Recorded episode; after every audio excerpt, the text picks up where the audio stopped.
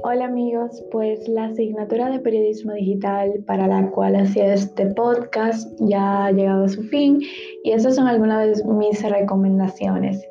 Creo que algo de la asignatura que puede mejorar es en cuestión de los cursos que se nos asignaban. Eh, creo que los pondría gratuitos o los dejaría a selección del estudiante, el que quisieran pagar, porque ya como estudiantes ya prácticamente hemos pagado lo que es la asignatura y quizás, eh, no lo digo por mi caso, pero quizás eh, para, o sea, quizás para todos no sea tan fácil asumir el costo de tres, cuatro cursos. Entonces creo que debería ser algo opcional o que en dado caso, si hay que pagarlo, como que el estudiante elija el que le interese.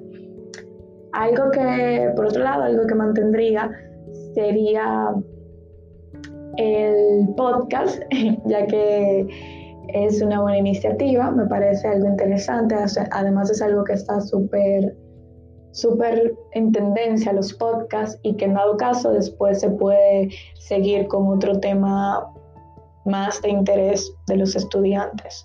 También creo que mantendría seguir llevando invitados, ya que la mayoría, en mi opinión, fueron muy buenos, o sea, las charlas. Mi favorita fue la de fact checking y entiendo que se puede aprender muchísimo de, o sea, de esas personas que son profesionales o expertas en esas áreas eh, que exponían. Y eh, mi mayor aprendizaje, sin lugar a dudas, eh, fueron dos. sobre el fact-checking aprendí muchísimo y creo que verlo explicado en esa clase eh, y después, eh, dos o tres semanas después también que se nos explicara, bueno, que se me explicara mi asignatura de periodismo de investigación y desarrollo, eh, me, ayudó, me ayudó muchísimo y es algo en lo que estoy muy interesada. Así que si en un futuro decido emprender un proyecto de fact-checking, creo que cuento al menos con la base para hacerlo.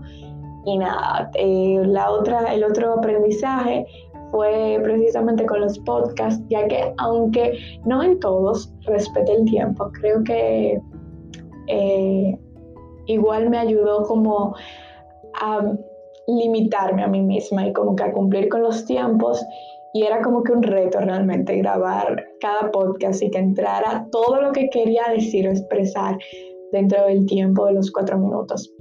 Ustedes saben, en, en algunos me pasaba, pero en otros eh, lo logré o me dio menos, eh, menos tiempo y eso en verdad me ponía feliz cuando lograba que fueran cuatro minutos o menos. Y nada, creo que los que fueron de más de cuatro minutos, eh, me justifico diciendo que entendía que todo eso era importante decirlo. Así que nada, gracias a todos por escucharme, a los que lo hicieron durante este trimestre y espero que los próximos eh, estudiantes se lleven una gran experiencia de esta asignatura como yo. Y gracias claramente a nuestra profe Indira Suero. Bye.